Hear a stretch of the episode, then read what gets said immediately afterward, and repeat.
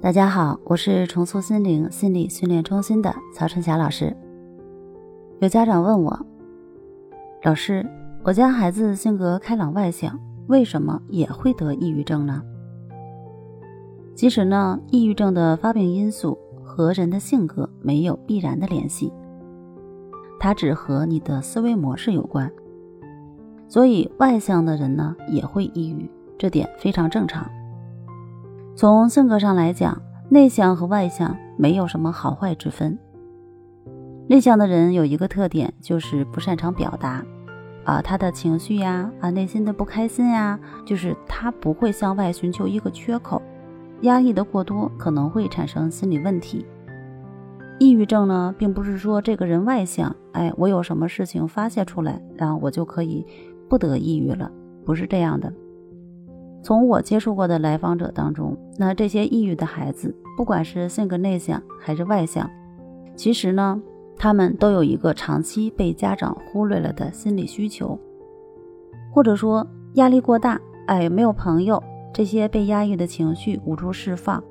孤独感无人倾诉，那缺少安全感，缺少乐趣，时间长了，最后才会出现这种啊悲观厌世呀，对所有的东西全失去兴趣啊，出现这种现象。曾经有人在归纳当代学生出现抑郁的病因时指出。像学习压力与老师和同学之间的冲突，或者受到批评指责，还有父母婚姻出现问题等不愉快的生活事件，这些所有的都是引发抑郁症的重要原因。而孩子早年遭受的负性生活事件，以及亲子关系太差所造成的这个抑郁人格，也会引发孩子患上抑郁症。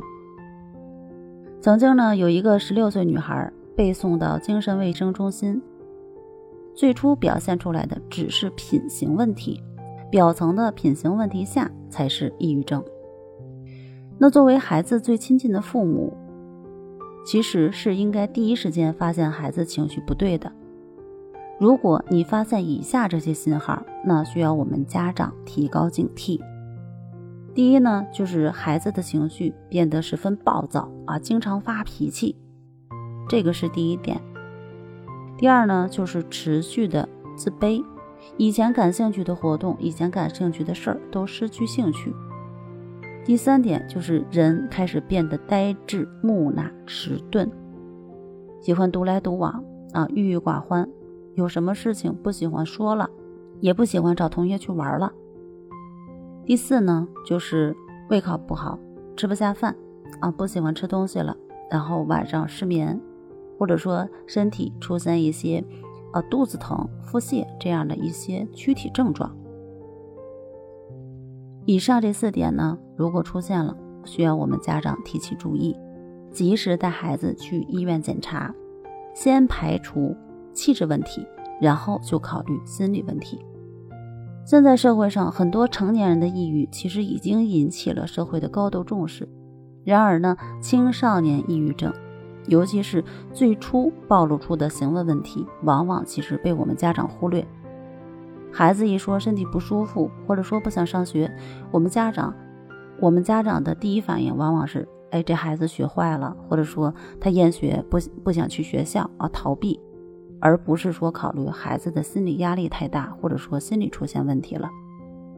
如果我们家长忽略了孩子最初的一些反应，只是认为孩子叛逆啊不听话，这样呢就非常容易延误病情，问题越拖会越严重。早发现早干预才是最好的解决办法。好了，今天的内容我们就分享到这儿，那我们下期见。